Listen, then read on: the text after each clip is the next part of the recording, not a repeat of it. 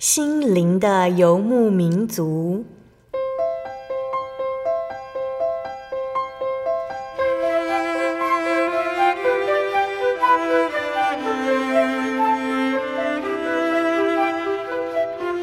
在这个谁都不管谁的后现代社会里，每个人的心灵都是游牧民族。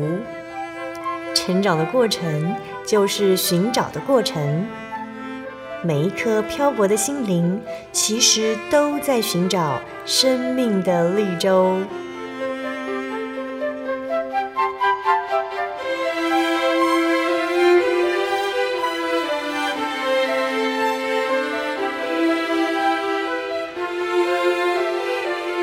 本节目由真耶稣教会台湾总会制作，欢迎收听。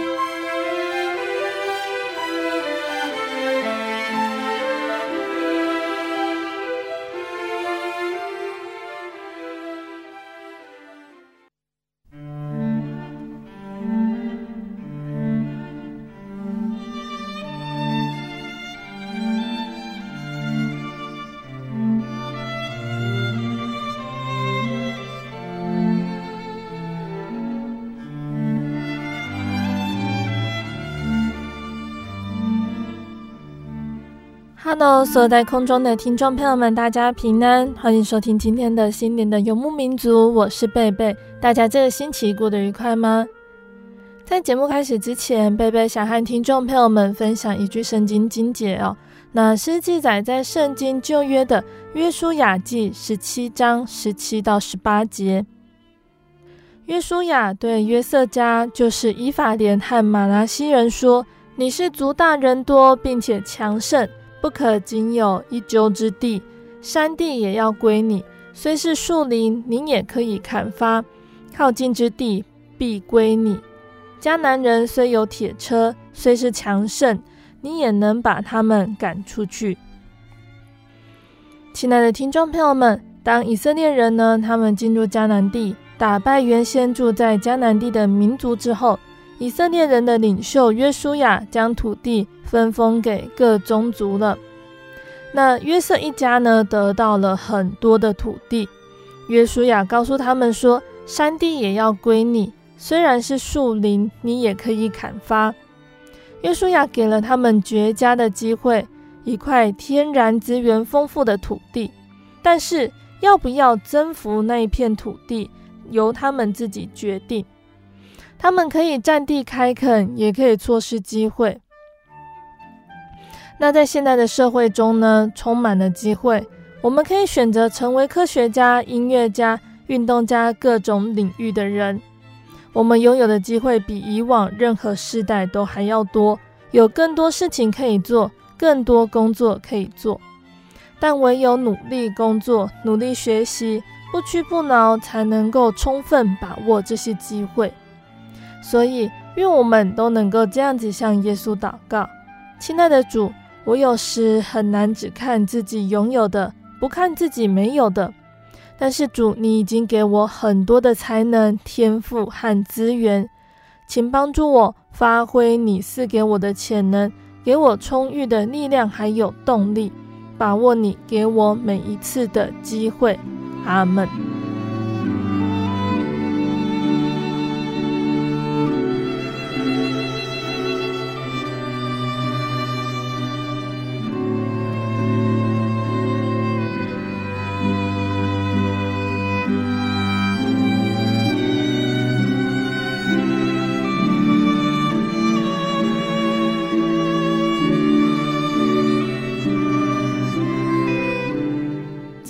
要播出的节目是第一千两百二十三集《生活咖啡馆》绘本分享。嘘，今天的节目中呢，贝贝要来跟听众朋友们分享《嘘》这一本由墨家德卡迪耶还有佛罗西安皮杰合作完成的绘本故事。那绘本题目说到的“嘘”，指的就是叫人家安静的意思。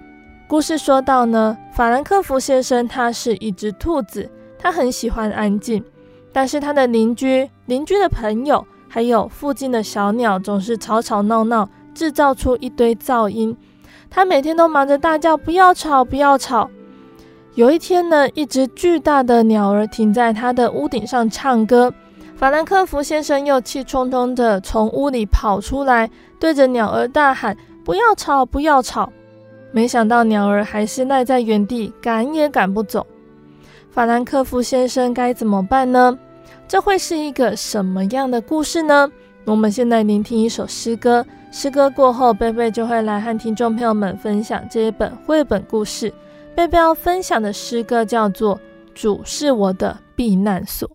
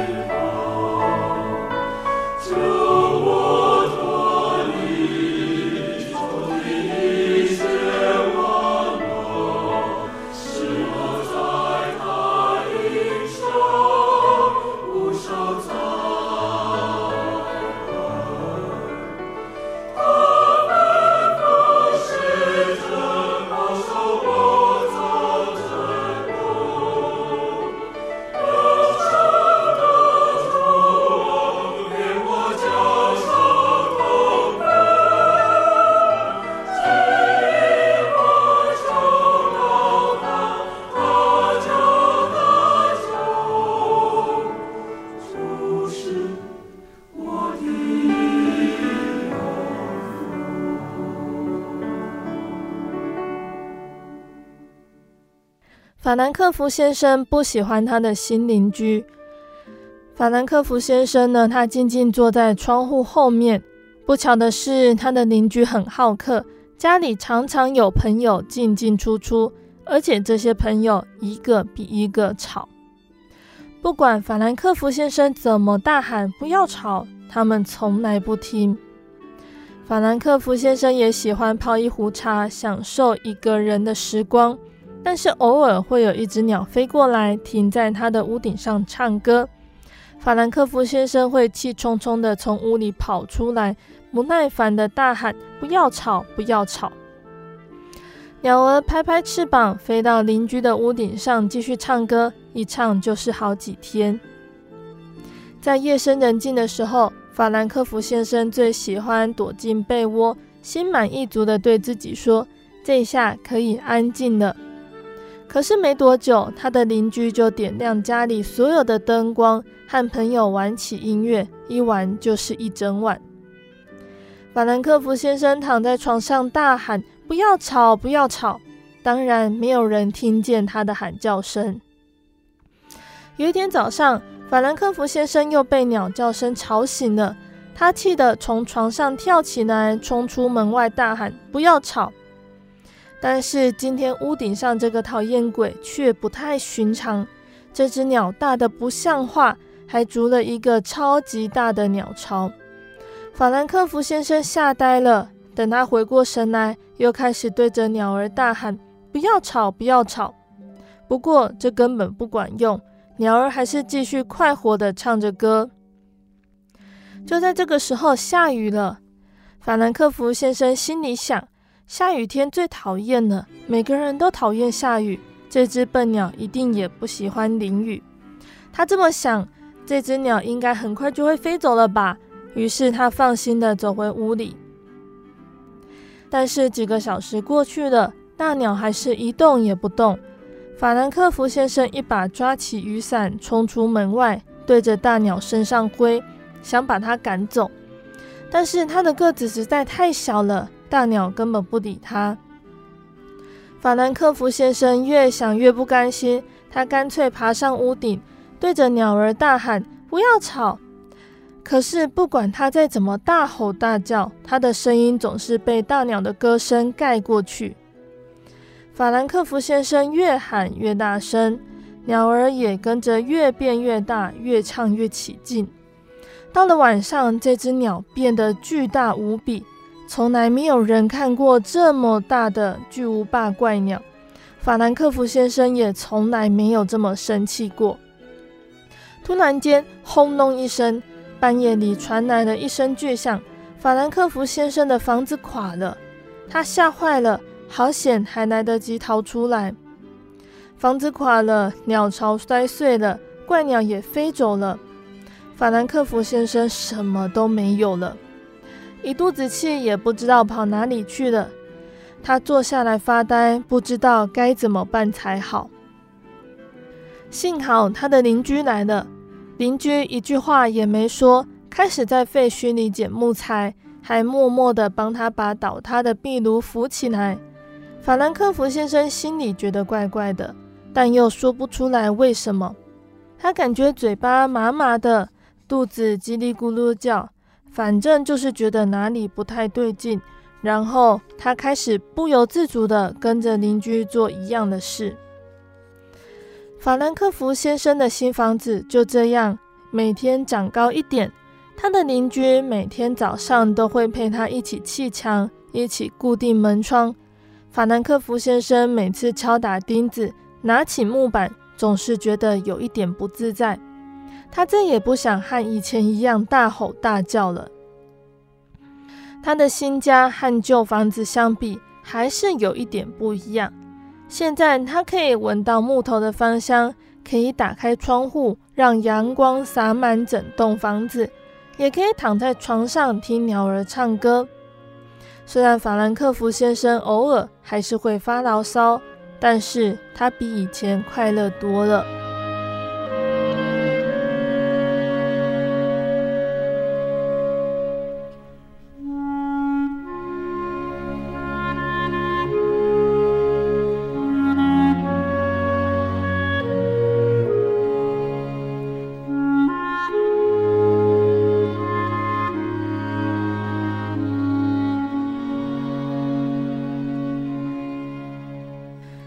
的听众朋友们，今天的绘本就分享到这里喽。今天贝贝和大家分享《嘘》这一本绘本故事，让我们想到了什么呢？这个嘘声，我们会觉得是笑声，还是叫我们安静的声音呢？我们了解自己的个性吗？什么样的事情可以让我们轻松以对？什么样的事情容易让我们火冒三丈？如果我们能够不假思索立即回答，我们了解我们自己的个性这个问题哟，那就表示我们非常的了解自己。那如果这个提问让我们一时答不太出来，那这本绘本呢，就是能够让我们探索自己的契机哟。这一本绘本呢，是来自于法国，主角是一只个性鲜明、怒形于色的白兔法兰克福先生。那这本绘本一开始的形象呢，在故事的封面，我们就可以看到一只孤零零的兔子，摆着一副老大不高兴的神情，拿着一只马克杯，站在一间独栋的房屋面前。大门深锁，窗户紧闭，散发出一股谁也不准靠近，谁也别想走进他内心深处的气息。那因为不喜欢被外界打扰，法兰克福先生每天都扯开自己的嗓门大叫：“不要吵，不要吵！”那不论是气呼呼的古怪表情，还是跳上跳下的激动身影，对比一旁淡定弹琴、赏鸟、钓鱼的黑兔邻居。法兰克福先生因为芝麻小事就失控抓狂、暴跳如雷，反而成了全书最扰乱宁静氛围的破坏者。那《虚》这本书呢，它是用幽默的故事情节来告诉我们哦，动怒的人可能变得非常的滑稽可笑，所以千万不要生气到失去理智。然而，更有意思的是，为什么法兰克福先生他不能好好欣赏音乐、享受鸟鸣，或者邀请邻居一起喝杯茶呢？作者没有特别交代法兰克福先生喜欢安静的理由，只是单纯描绘出法兰克福先生实践理想的过程，让我们直接目睹他的遭遇，进一步的去反思。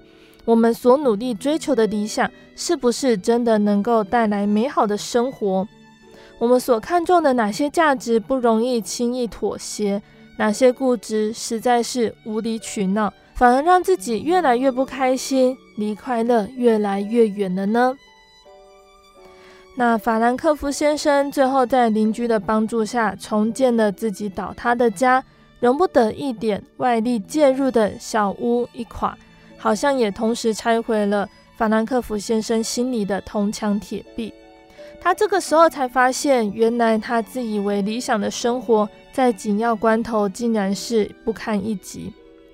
而那一位不太理想的邻居，反而默默帮他重新砌起属于自己的理想空间。那就好像是我们现代人呢，已经习惯了人际间的冷漠和疏离，每个人为了保护自我。不免对他人筑起厚厚的围墙。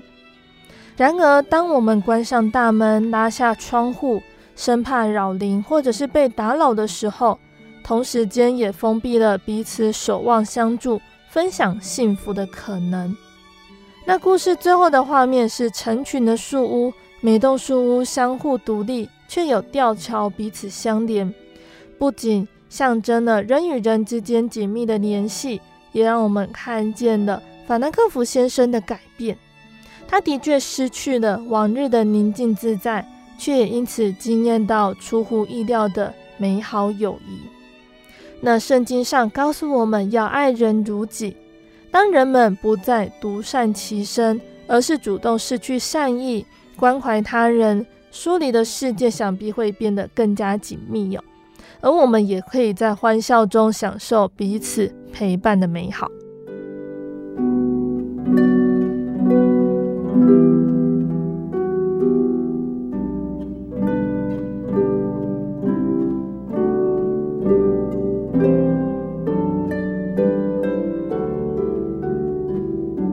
那在雅各书的第一章十九节说道：“我亲爱的弟兄们，这是你们所知道的。”但你们个人要快快的听，慢慢的说，慢慢的动怒。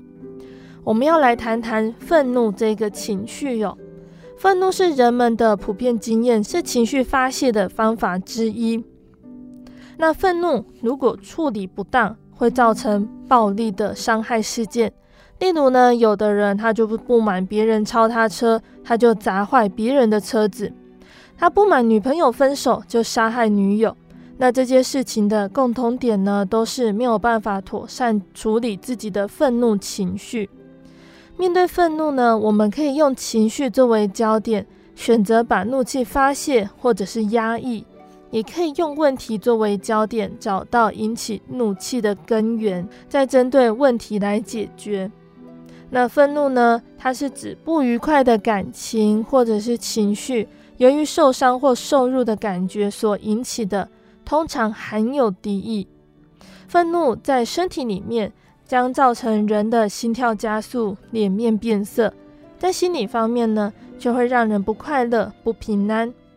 那在道德方面，如果执意要报复，将做出失序的行为。在旧约圣经里面呢，就有记载有许多人的愤怒。那其中最有名的呢是摩西，他发怒的原因常常是和百姓背逆神有关哦。例如摩西他从西乃山上下来，他看见百姓在扮金牛犊，又看见人在跳舞，他就发烈怒，把两块法板扔在山下摔碎了。那圣经也有记载呢，君王或者是大臣的发怒，例如亚哈随鲁王因为哈曼要杀害皇后以斯帖。就大发烈怒，又例如哈曼看见莫底改在朝门不站起来，连身也不动，不向他跪拜，他就怒气填胸。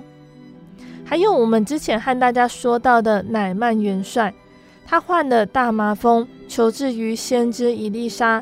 先知打发使者对乃曼说：“你去在约旦河中沐浴七次，你的肉就必复原而得洁净。”乃曼却发怒走了。他说：“我想先知必定要出来见我，站着求告耶和华他神的名，在患处以上摇手治好这大麻风。”从这几个例子，我们就可以知道，发怒这个情绪真的不算少见。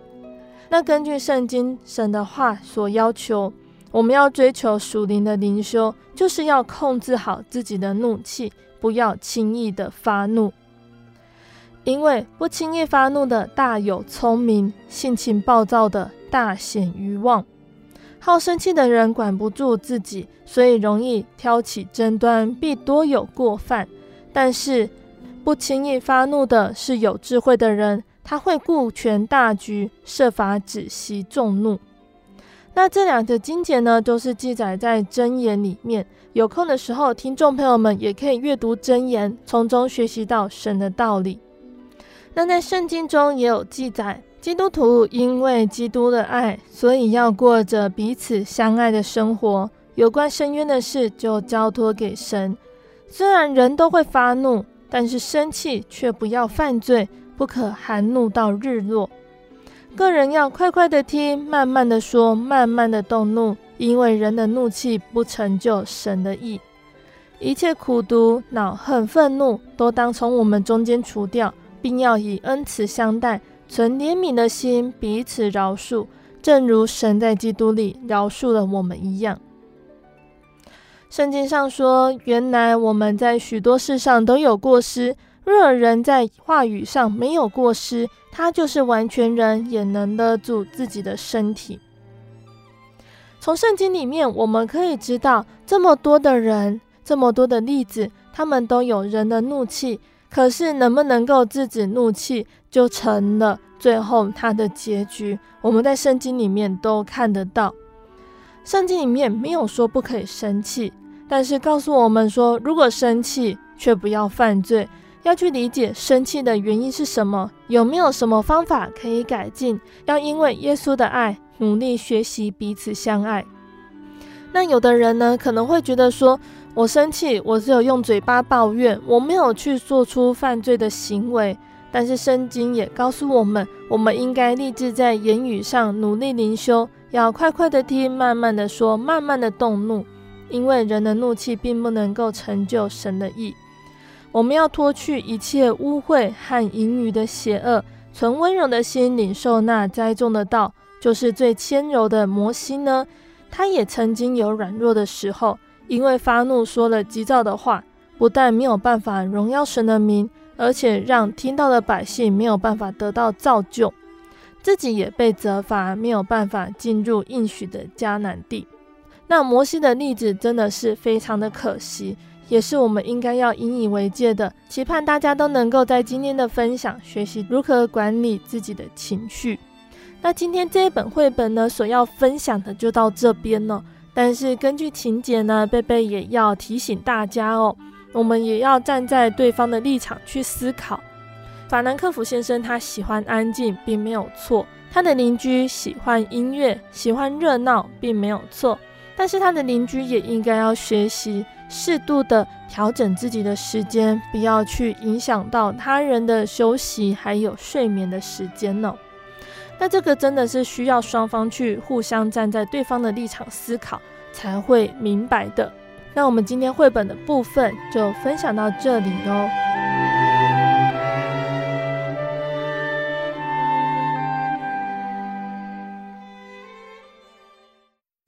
我对圣经的道理好有兴趣哦，可是又不知道怎么入门哎。你可以参加圣经函授课程啊！真的啊？那怎么报名？只要写下姓名、电话、地址，寄到台中邮政六十六支二十一号信箱，很快的，你就会收到第一课的课程了。赶快去寄吧！嗯。圣经函授课程能循序渐进地引导您更了解耶稣基督的福音，得到生命的滋润和来自信仰的力量。本课程完全免费，欢迎来信台中邮政六十六之二十一号信箱，请注明参加函授课程。愿神祝福您。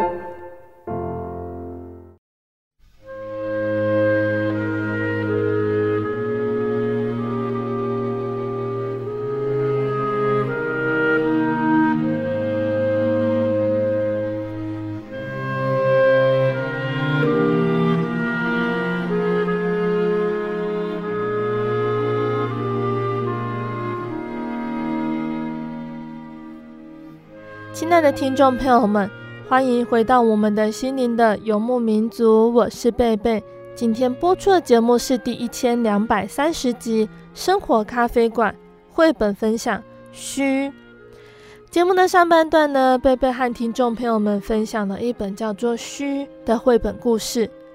那从今天的绘本故事，我们可以引申出一段圣经经节哦，像是记载在箴言十四章二十九节。不轻易发怒的大有聪明，性情暴躁的大显愚妄。好生气的人，如果管不住自己，就容易引起争端，必多有过犯。但是不轻易发怒的人是有智慧的人，他会顾全大局，设法止息众怒。那根据圣经的教训，我们要追求属灵的修养，要控制自己的怒气，不要轻易的发怒哦。节目的上半段，贝贝要继续来和大家分享一段圣经故事，欢迎听众朋友们继续收听节目哦。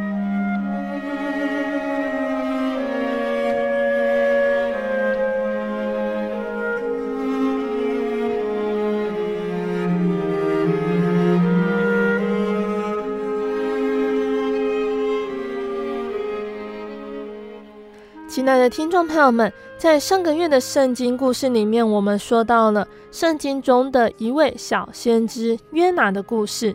先知约拿呢，他是北国的以色列人，在列王记下十四章二十五节提到耶罗波安二世实现约拿的话，那个时候可能是约拿侍奉神的时期哟。那在新约圣经中呢，耶稣也引用约拿的事迹来预表基督将在定死三日后复活。那约拿的大部分故事呢，我们可以在圣经的约拿书里面看到。约拿书记载了约拿的经历，神差遣约拿往亚述大城尼尼微去宣布神的刑罚，促使尼尼微悔改。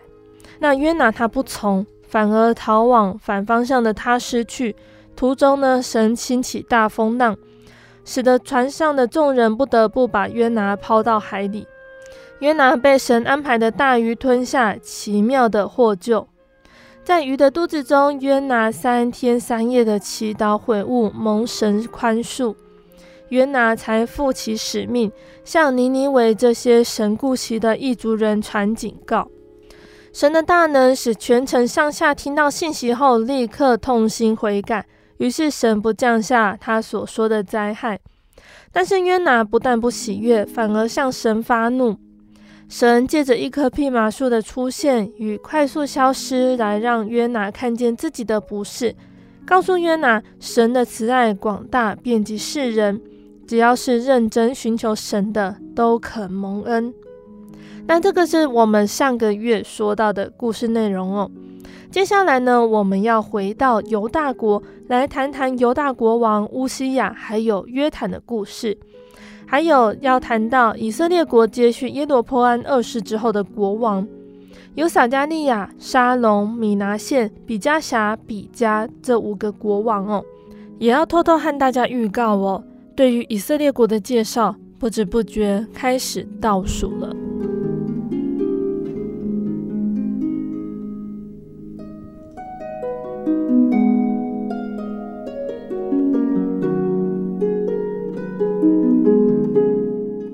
在历代志下二十六章第一节到二十三节呢，这里说到犹大众民利亚玛谢的儿子乌西亚接续他父亲作王。那个时候呢，乌西亚十六岁，他在耶路撒冷作王总共五十二年。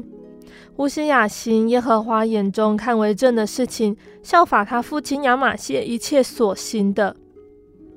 通晓神末世，撒迦利亚还在世的时候呢，乌西雅就定义寻求神。他寻求神，就使他亨通。当乌西雅出去攻击非利士人，就拆毁了加特城、亚比尼城，还有雅什图城。在非利士人中，在雅什图境内又建造了一些城。神帮助他攻击非利士人，还有住在古尔巴利的阿拉伯人，还有米乌尼人。亚门人也来给乌西雅进贡，乌西雅的名声传遍到了埃及，因为他非常的强盛。乌西雅又在耶路撒冷的角门，还有谷门、城墙转弯之处修筑城墙，非常的牢固。又在旷野还有高原平原建筑望楼，挖了许多的井，因为他的牲畜非常的多。又在山地和佳美之地有农夫和修理葡萄园的人。因为乌西亚喜悦农事，那乌西亚的军兵呢，照耶利还有官长马西亚所数点的，族长大能勇士的总数呢，总共有两千六百名。他们手下的军兵总共有三十万七千五百人，都是大能，善于征战，帮助国王攻击仇敌。乌西亚呢，为全军预备了盾牌、枪、盔甲。弓还有甩石的机弦，安在城楼和角楼上，用以弓箭发石。乌西雅的名声传遍到远方，因为他得了非常的帮助，甚是强盛。从以上我们就可以看到，乌西雅因为神的帮助，他的国家强盛，军兵也非常的强悍，没有人敢来攻击他们，大家都赶快来进贡他。那乌西雅呢，既然强盛，就心高气傲，以致行事邪僻，干犯耶和华他的神。有一天呢，乌西雅他进了神殿，要在香坛上烧香。祭司呢，亚撒利雅率领耶和华的勇敢祭司八十名，赶快就进去。他们就阻止乌西雅说：“乌西雅啊，给神烧香不是你的工作，是亚伦子孙承接圣职祭司的事。”你赶快出圣殿吧，因为你犯了罪。你行这事，神必不使你得荣耀。听完这话，乌西雅他就发怒。他向祭司发怒的时候，他的额头突然发出大麻风。大祭司亚撒利雅和众祭司观看，看见他的额头发出大麻风，就赶快催他出殿。他也赶快离开圣殿，因为知道神降灾于他。乌西雅长大麻风，直到死的那一天，都住在别的宫里，和神的殿隔绝。乌西雅的儿子约坦起来管理家事，治理国民。那乌西雅其余的事呢，自始至终都是亚摩斯的儿子先知以赛亚所记的。直到乌西雅与他列祖同睡，葬在王陵的田间，他列祖的坟地里，人们都说他是长大麻风的。他的儿子约坦接续他做王。那接下来呢，我们要继续说到的是犹大王约坦的故事。那他呢，是记载在历代志下二十七章一到九节这短短的内容哦。约坦呢，他登基的时候是二十五岁，在耶路撒冷做王十六年。约坦行神眼中看为正的事，效法他父亲乌西雅一切所行的，只是不入耶和华的殿。百姓还行邪僻的事。约坦建立呢神殿的上门，在厄斐勒城上多有建造，又在犹大山地建造城邑，在树林中建筑营寨，还有高楼。约坦呢，也和亚扪人王打仗，胜了他们。当年呢，亚扪人他们进贡银子一百他连的小麦一万戈尔，大麦一万戈尔。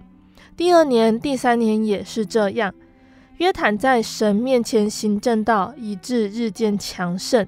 约坦其余的事和一切征战，并他的行为，都写在以色列和犹大列王记上。那约坦他登基的时候呢，刚刚我们说过是二十五岁，在耶路撒冷做王十六年。约坦与他列祖同睡，葬在大卫城里。他的儿子亚哈斯接续他做王。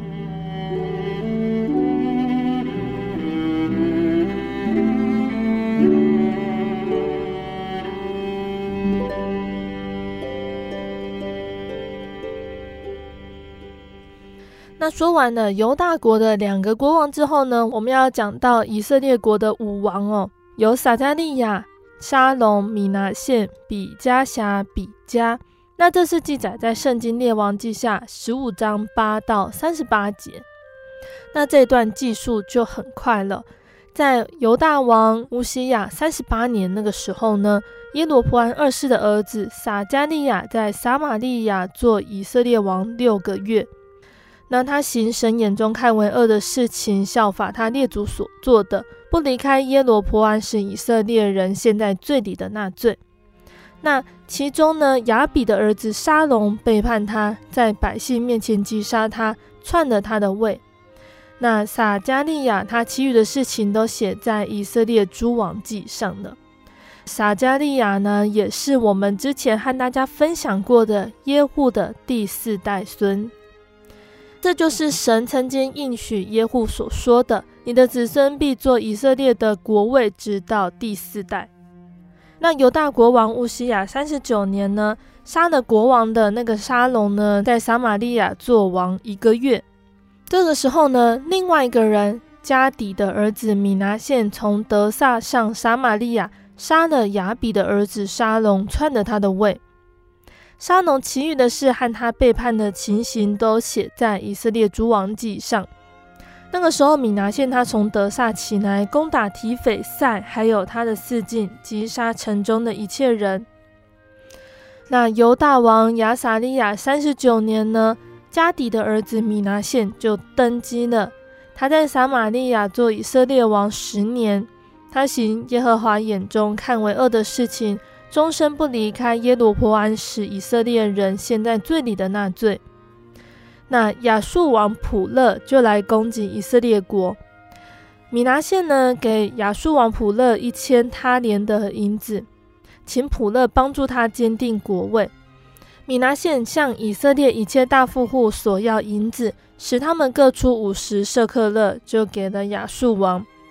于是亚述王回去了，不在国中停留。那米拿现其余的事情，凡他所做的，都写在以色列诸王记上。后来米拿现死了，他的儿子比迦辖接续他做王。在犹大王乌西亚五十年的时候，米拿现的儿子比迦辖在撒玛利亚登基，做以色列王两年。他行神眼中看为恶的事情，不离开耶罗波安使以色列人陷在罪里的那罪，也就是拜金牛犊。那比加辖的将军利玛利的儿子比加起来背叛他，在撒玛利亚王宫的卫所杀了他，篡了他的位。比加辖其余的事情呢，凡他所做的，都写在以色列诸王记上。那犹大王乌西亚五十二年，利玛利的儿子比加就在撒玛利亚登基了，做以色列王二十年。他行神眼中看为恶的事情。不离开耶罗波安使以色列人陷在罪里的那罪。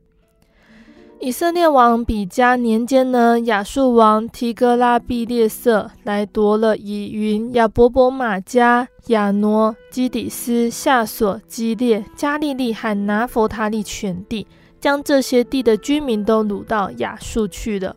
那乌西亚的儿子约坦二十年。以拉的儿子何西亚背叛利玛利的儿子比加，击杀他，篡了他的位。那比加其余的事，凡他所行的，都写在以色列诸王记上。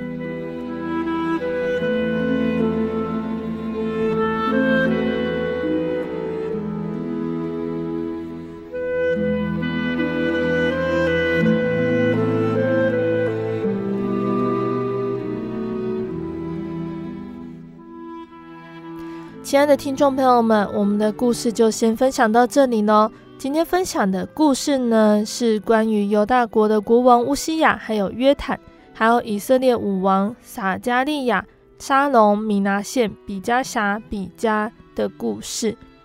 那今天分享的故事中有哪些人事物是值得我们大家去学习和引以为戒的呢？首先，我们要先来看到犹大国的乌西雅，在历代志下二十六章五节，这里说：通晓神默示撒迦利亚在世的时候呢，乌西雅定义寻求神，他寻求神就使他亨通。犹大王乌西雅十六岁就做国王了。他行神眼中看为正的事情，并且定义寻求神，所以神使他亨通，帮助他攻击非利士人、阿拉伯人，还有米乌尼人。那也让乌西雅做事聪明，赏识他善战的勇士，还有做机器的巧工，所以常常打胜仗，声名远播。乌西雅除了自身的努力之外呢，还包含一个非常重要的一点，也就是他得了非常的帮助。可惜呢，乌西雅后来忘记了，在历代志下二十六章十六节，刚刚我们有念到的地方哦。乌西雅既强盛，就心高气傲，以致行事邪僻，干犯耶和华他的神，进了神的殿，要在香坛上烧香。乌西雅因为强盛而产生骄傲的心，偏离神的道，不听祭司的劝诫。硬是要进入神的殿，想取代祭司的职位，在香坛上烧香。他的悖逆使神的惩戒临到，额头发出大麻风来。就这样，不仅失去了王位，还因此与神的殿隔绝，一直到死的那一天。这样严重的后果，应该是乌西雅始料未及的。圣经上说，骄傲是神所憎恶的。除了乌西雅以外呢，之后我们还会来跟大家分享到的犹大国的一位西西家王。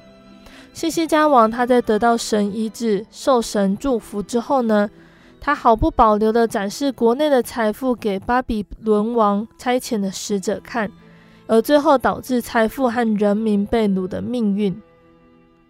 而巴比伦王尼布甲尼撒也曾经呢尝到了骄傲的后果。尼布甲尼撒因为国家强盛，将荣耀归给自己，而变成一头在野地吃草的动物。那这些例子都在在证实的箴言所警惕人的话：骄傲在败坏以先，狂心在跌倒之前。人在高处的时候，最怕产生骄傲的心而踩空失足跌落；唯有保持一颗谦卑的心，谨慎脚步，才是上策。那乌西雅因为他各方面都很顺利，对自己的评价也越来越高，想要献祭给神。大祭司曾经劝阻过他，他不听，手拿香炉要烧香，结果额头长出了大麻风。那这也看出呢，我们人是非常的脆弱的，几乎只要顺利发达，就很容易出差错。一般人的错误呢，是远离神。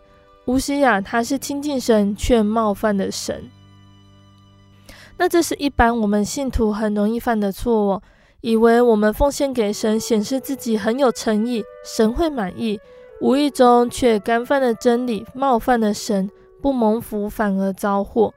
所以呢，我们信徒或者是有服侍神的人呢，都要明白神的旨意，听话顺服，不需要表现自己是多么热心。怎么样才能够胜过别人？一个人如果只单单有热心来服侍神，没有属灵上的智慧，他就不会去依靠神的能力，只会用人情手段来行事，用自己的聪明才智来推展圣工，最后反而会像亚伦的儿子献燔火一样，结局是被火烧死。一个自认有才华、有能力为神做工的人，只有这样子，其实还不能出来为神做工。就像是圣经的摩西呢，他在四十岁的时候体力正好，也学会了埃及的知识学问，有外貌，有满腔热血，一心想要帮助同胞。但是他一出来，还没有救人，就先杀人。所以呢，一个人如果真的有心要服侍神呢，神也会让他像摩西一样，先遇到挫折、失败，等他认清自己的渺小、卑微，不再高估自己，把血气除尽之后，神才要用他。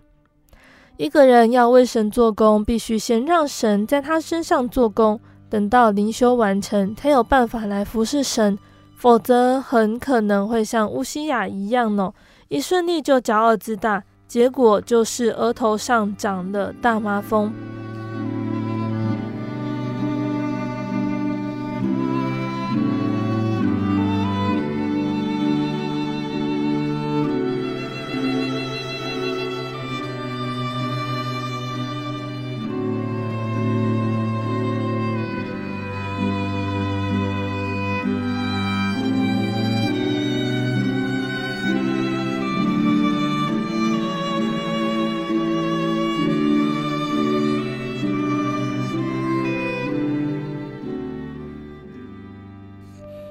那再来呢？我们要说到的是乌西雅的儿子约坦。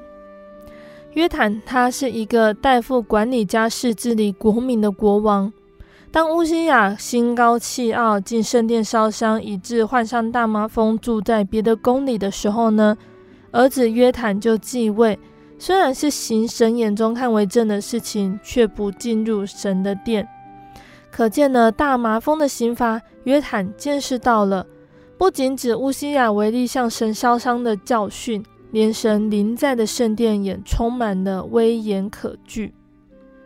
那这就容易让人联想到了，在大卫那个时代呢，当众人用各样乐器作乐跳舞的时候，突然牛失前蹄，乌撒伸手扶住在牛车上的约柜，乌撒立即就遭到神击杀的情景，以致大卫惧怕神，连带的。代表神同在的约柜，竟不肯将他迎接进大卫城。面对神的临在与愤怒，人所感受到的往往是事件本身的表象，例如进入圣殿患上大麻风，摸到约柜，约柜会击杀人命，以致当下做了错误的判断，不再进圣殿，或者是大卫将约柜运到加特人俄别以东的家。随着时间的推移，大卫见到蒙恩的二别以东，才欢欢喜喜地将约柜迎进大卫城。然而，圣经却没有记载约坦他再次进入圣殿。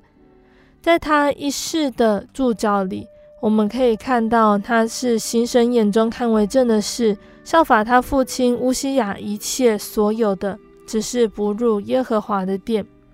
百姓谈行邪僻的事。只是秋坛还没有废去，百姓仍然在他那里献祭烧香。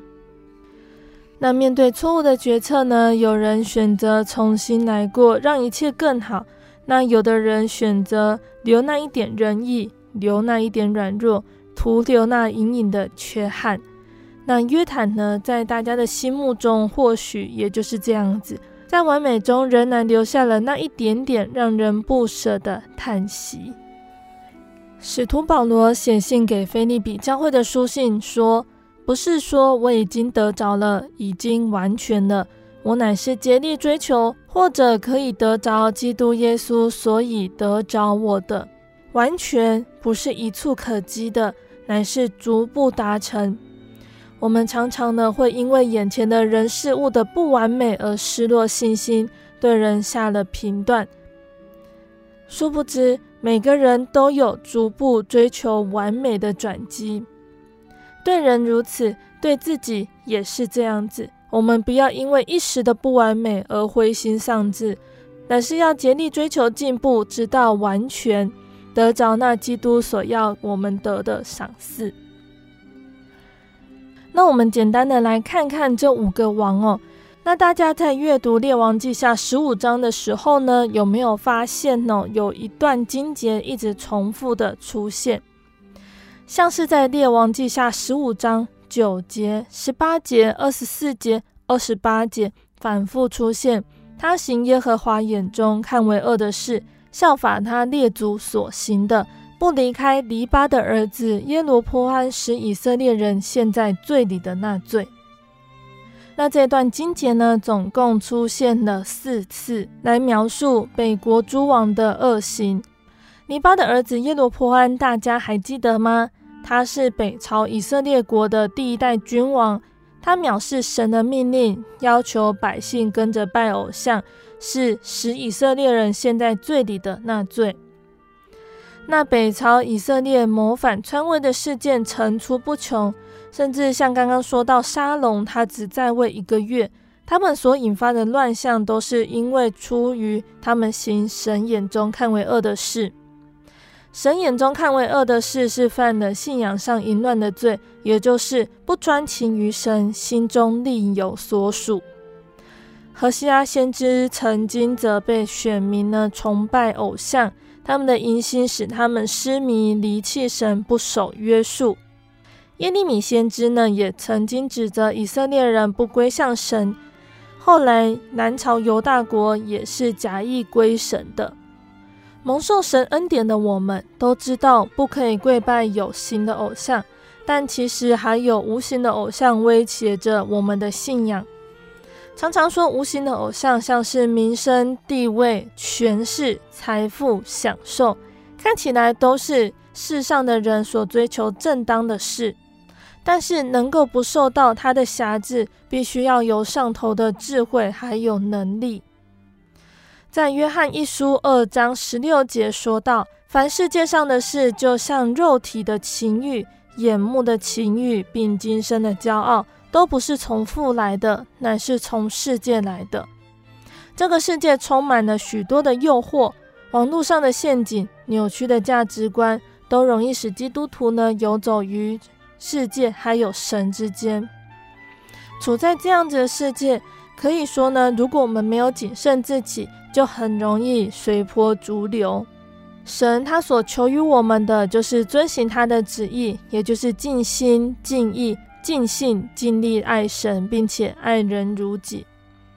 同样的，念慕神的心，会使我们提醒振作，努力做一个神所喜欢的人。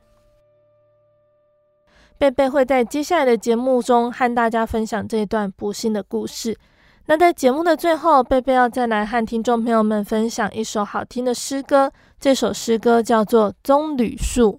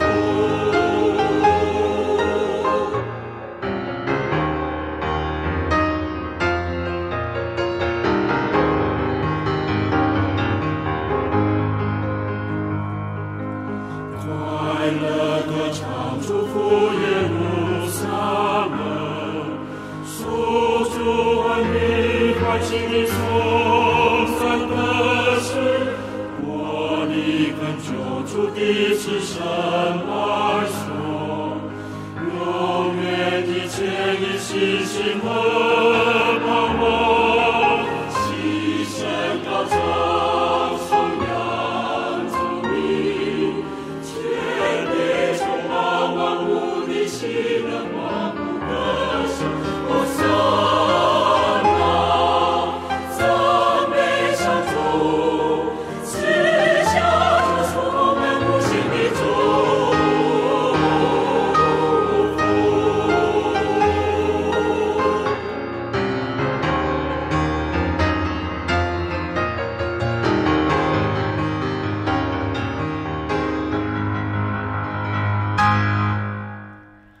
亲爱的听众朋友们，我们的节目到这边要进入尾声了。